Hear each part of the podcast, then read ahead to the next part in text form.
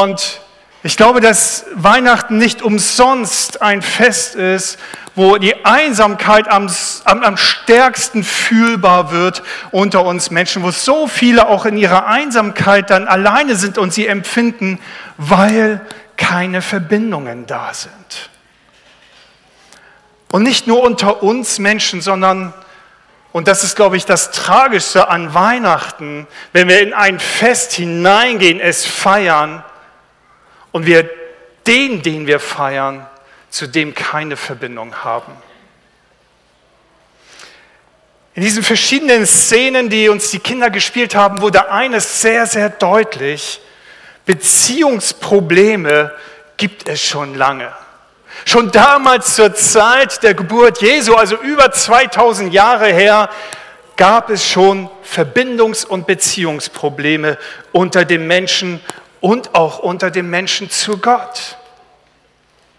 Und wir feiern jetzt so lange schon dieses Fest und viele von uns sind hier, die dieses Fest schon 30, 40, 50, 60, 80 Jahre vielleicht schon gefeiert haben.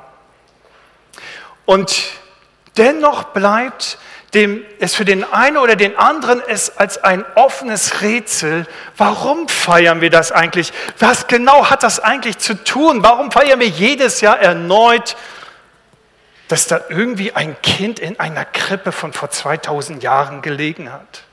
Und ich möchte uns heute Abend mit hineinnehmen in die Vorgeschichte zu Weihnachten, ohne die wir die Bedeutung von Weihnachten überhaupt nicht verstehen können.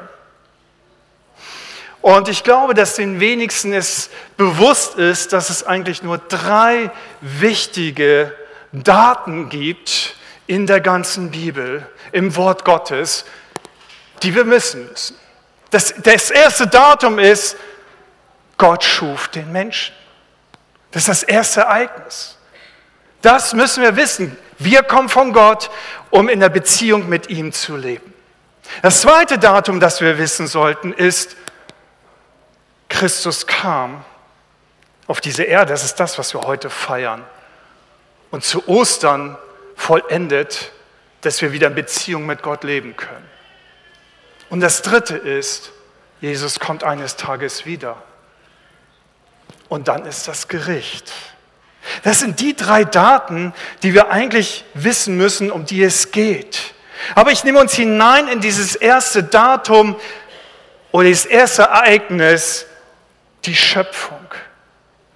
Und Gott überlegte sich schon sehr, sehr, sehr lang, bevor der erste Mensch auf Erden wandelte, dass er sich ein Gegenüber schaffen wollte, mit dem er in Beziehung leben konnte. Und so schuf er den Menschen. Und ganz am Anfang 1. Moses wird uns dann berichtet, Gott schuf Adam und Eva. Und sie waren einige Zeit unterwegs und es ging ihnen gut in der Beziehung mit Gott.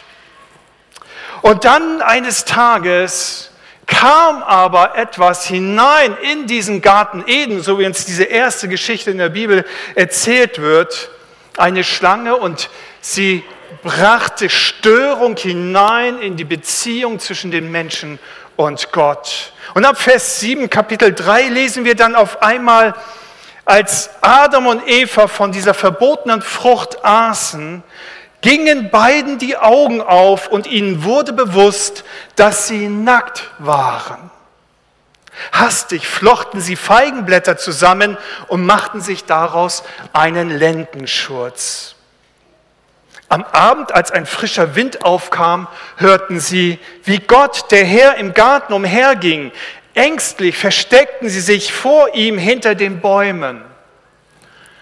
Aber Gott, der Herr, rief, Adam, wo bist du? Und Adam antwortete, ich hörte dich im Garten und hatte Angst, weil ich nackt bin, darum habe ich mich versteckt. Adam, wer hat dir gesagt, dass du nackt bist? fragte Gott. Hast du etwa von der Frucht gegessen, die ich euch verboten habe? Und Adam versuchte sich zu rechtfertigen. Die Frau, die du mir gegeben hast, ist schuld daran. Sie reichte mir eine Frucht von dem Baum, deswegen habe ich davon gegessen. Was hast du bloß getan? wandte der Herr sich an die Frau. Die Schlange hat mich dazu verführt. Nur wegen ihr habe ich die Frucht genommen, verteidigte sie sich. Und dann gab es noch ein bisschen Wortwechsel. Und dieses Kapitel endet mit der Aussage, so kam es also, dass die Menschen aus dem Garten vertrieben wurden, an dessen Ostseite stellte Gott Engelwesen Cherubim mit flammenden Schwertern auf. Sie sollten den Weg zu dem Baum bewachen, dessen Frucht Leben schenkt.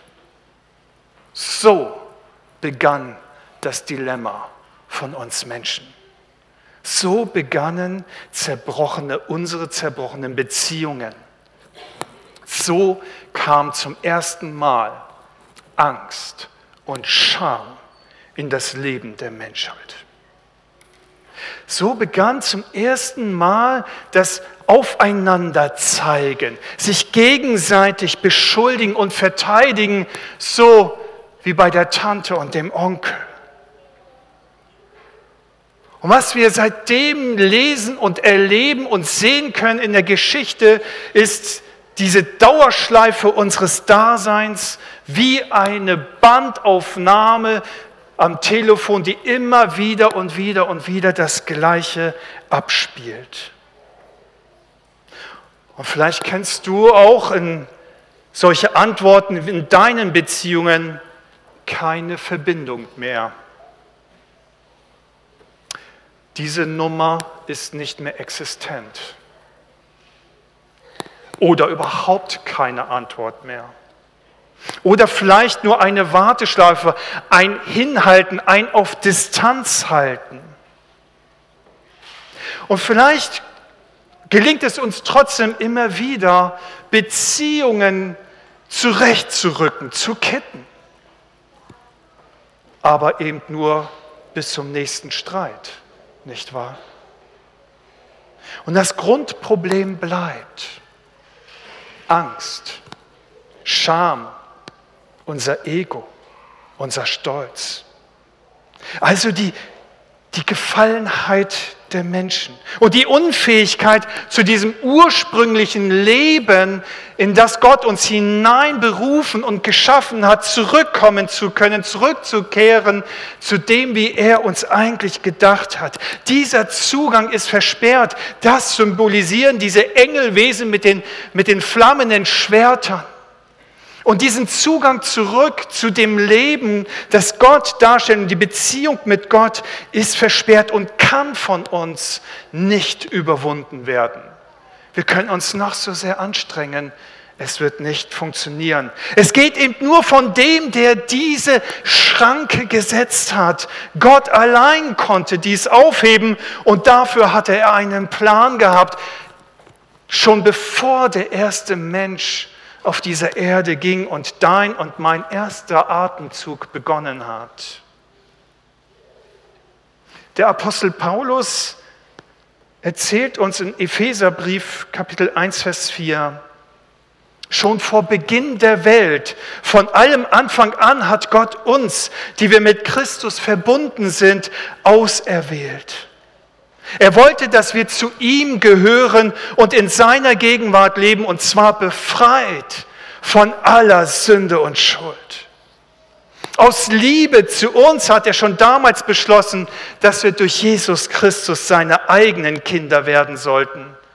Dies war sein Plan und so gefiel es ihm. Gott wusste, bevor an Adam und Eva dachte, an dich und mich dachte, wusste er, dass wir uns letztendlich gegen ihn stellen würden. Er wusste, dass Adam, obwohl er auf Eva zeigte, im Grunde genommen auf Gott selbst zeigte, die Frau, die du geschaffen hast. Gott, du bist doch eigentlich schuld dass ich das jetzt gegessen habe, dass ich gesündigt habe, dass ich diese, dieses Ziel, das du gesetzt hast, nicht erreiche, sondern verfehle. Und genauso Eva. Gott, die Schlange, die du geschaffen hast, die hat mich verführt. Gott, eigentlich bist du schuld. Und du hast diesen blöden Baum auch noch gesetzt. Und das Problem von Gott war,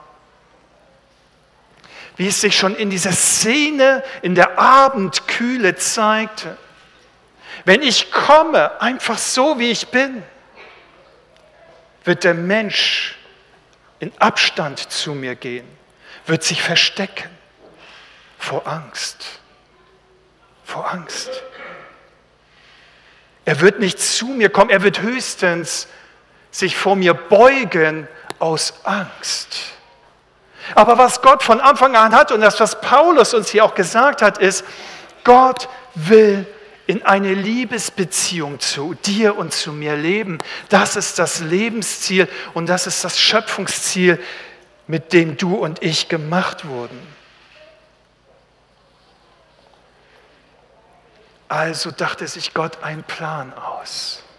Und was ist weniger bedrohlich als ein Kind? Nicht wahr? Wenn du schon selbst mal eine Gelegenheit hattest, ein Säugling auf deinen Händen zu halten, dann weißt du, von dem kleinen Erdenwurm hier geht null Bedrohung aus. Nein, ganz im Gegenteil. Normalerweise lockt es dann irgendwelche Entzückungsregungen in uns heraus. Ach, wie süß und so und so fangen wir an und was Eltern gar nicht mehr, gar nicht gerne mögen, dann fangen wir an mit Ei, Dei, Dei und Ach und schön und Gagaga und so, ne, kennen wir alles, ja. Also wir merken, wir kommen so in dieses Infantile hinein, weil da so ein kleines süßes Baby ist in unserer Hand. Völlig unbedrohlich vor dem wir nicht einen Schritt zurückgehen müssen, die Hand heben als Schutz, sondern unsere Hände hinreichen und halten können. Und deswegen, deswegen kam Gott als Kind auf diese Welt, um uns unbedrohlich seine Liebe zeigen zu können, um uns einladen zu können, wie die Engel, die Hirten, geht hin, Geht hin und seht das Kind, seht den Messias, seht den Retter. Gott selbst kommt zu uns. Und in dem zweiten Brief an die Christen zu Korinth schreibt der Apostel Paulus in Kapitel 5, Vers 19 und fasst im Grunde genommen Weihnachten, Ostern zusammen, denn Gott war in Christus und versöhnte so die Welt mit sich selbst und rechnete den Menschen ihre Sünden nicht mehr an. Und das ist die herrliche Botschaft der Versöhnung. Das ist die herrliche Botschaft von Weihnachten, die uns anvertraut hat, damit wir sie anderen verkündigen, so wie heute Nachmittag. Und ich möchte ganz persönlich werden heute Nachmittag und dir, dir diese Einladung verkündigen. Versöhne dich mit Gott, wenn das noch nicht geschehen ist. Lass Weihnachten werden in deinem Herzen. Lass es wahr werden, dass du zurückkommen kannst in die Ursprungsbestimmung deines Daseins. In diese Ursbestimmung, ein Leben führen zu dürfen ohne Angst, ohne Scham, so wie wir das ganz am Anfang von Anna hörten, dieser coole Mitreißiger an der Krippe. Ich habe nichts außer diesen schicken Anzug, der eigentlich nur eine äußere Hülle ist und innen drinne Angst, Scham, Leere. Alles nur ein Fake, ein Spiel aber in meinem Herzen bleibt es leer. Und genau das ist es, wozu Weihnachten da ist, dass diese Lehre sich ausfüllen darf. Ein Leben im Frieden Gottes ist mehr als die Abwesenheit von Streit in der Familie, von Streit auf dem Arbeitsplatz unter den Nachbarn oder Freunden. Friede mit Gott überwindet alle Zukunftsängste. Und wenn wir in unser Jahr 23 zurückschauen, haben wir allen Grund, Angst um die Zukunft zu haben. Die Wirtschaft, die Politik, die Verrohung der Gesellschaft. Es ist nicht schlimm, wenn wir darüber Angst bekommen. Das Schöne ist aber mit dieser Angst, haben wir, können wir zu Gott kommen, haben einen Adressaten, der über allem steht und alles in seiner Hand hält. Und so wie er sich uns als kleines Kind in die Hand gelegt hat, so dürfen wir reagieren mit unserem eigenen Leben und uns jetzt, wo wir erwachsen sind, wo wir cool sind und glauben, wir sind stark und haben alles im Griff, aber manchmal dann in der Stille doch merken, die Verbindungen zerbröseln und gehen einfach davon und, und Angst und Einsamkeit macht sich breit. In diesen Momenten dürfen wir uns jetzt in die Hände des lebendigen Gottes legen. Dazu sind wir eingeladen. Und Paulus fasst diese neue Wirklichkeit, die uns durch Jesus Christus in Weihnachten und später folgend durch Ostern verwirklicht, anbietet, in Epheser 1, Vers 3 folgendermaßen zusammen. Gepriesen sei der Gott und Vater unseres Herrn Jesus Christus, der uns gesegnet hat mit jedem geistlichen Segen in der Himmelswelt in Christus. In Christus nicht mehr das kleine Babylein, sondern der auferstandene Herr, der zu Rechten Gottes sitzt und der alle Macht hat und der dem nichts zu gering ist und der gerne in Beziehung zu dir treten möchte, in eine freundschaftliche Beziehung, eine Liebesbeziehung. Ganz unbedrohlich. Und egal, ob du eine Verbindung zu Gott hast oder nicht, heute Nachmittag ruft Gott dich an. Und ich hoffe, du kannst es klingeln hören. Und ich hoffe, dass heute Nachmittag, an diesem Nachmittag, an diesem Abend, an diesem Tag, wenn du es noch nicht kennst, für dich vielleicht der erste Tag in der Verbindung und in der Beziehung mit Gott beginnt. Und es liegt an uns. Es liegt an uns, ob wir abheben und diese Verbindung aufnehmen. Und wie kann das geschehen? Nicht so wie bei Adam und Eva, genau umgekehrt indem wir eben anders handeln, indem wir eben nicht auf die anderen zeigen, auf unsere Lebensumstände zeigen, auf unsere Eltern, ach hätten sie es doch besser gemacht, dann würde ich jetzt nicht in dieser Situation stecken oder, oder, oder. Sondern dass wir uns an unsere eigene Brust schlagen. Und auch ich in meinem Leben habe das nicht nur einmal gemacht, sondern viele, viele Male schon. Ich habe es getan, Gott. Ich bin verantwortlich. Ich brauche Vergebung. Ich brauche deine Zuwendung. Ich brauche deine Annahme. Ich habe gegen dich und gegen Menschen gesündigt, was für Gott immer dasselbe ist. Bitte vergib du mir. Ich wünsche es mir sehr, mit dir zusammen zu sein. Ich wünsche es mir sehr, diese Segnungen des Himmels jetzt schon erleben zu können und einen Frieden zu erfahren, der weit hinausgeht über alles, über alle Vorstellungskraft in meinem Leben. Das waren die letzten Worte. Das waren die letzten Worte desjenigen, der rechts von Jesus am Kreuz hing.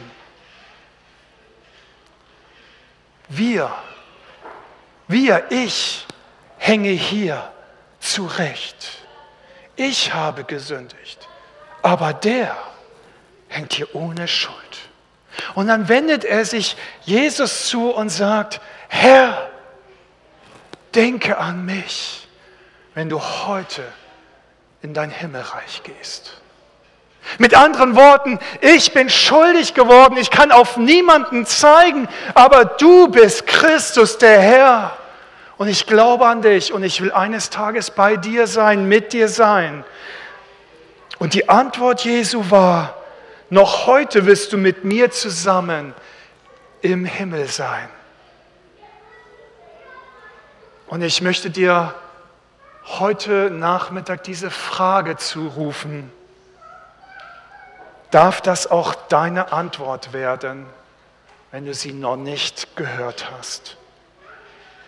Gott wünscht sich, dass für dich heute der Himmel anbricht und dass du nicht mehr in Angst und Abgrenzung voreinander leben musst und du wieder aufeinander zugehen kannst.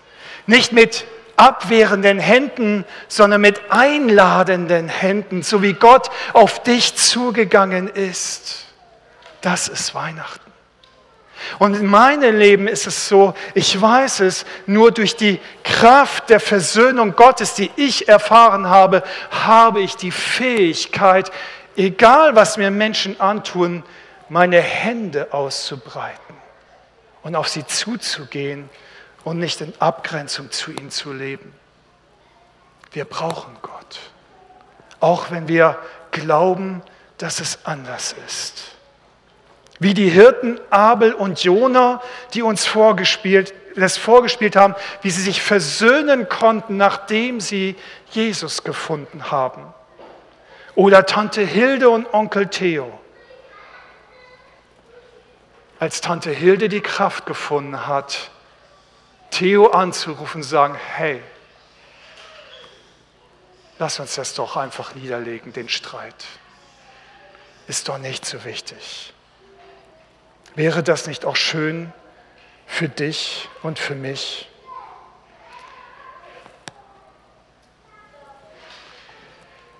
Und wenn es für dich heute zum ersten Mal ist und du das nicht kennst, diese Beziehung mit Gott so nicht kennst, dann darfst du in diesem nächsten Lied, das wir miteinander singen, einfach dieses persönliche Gebet für dich sprechen.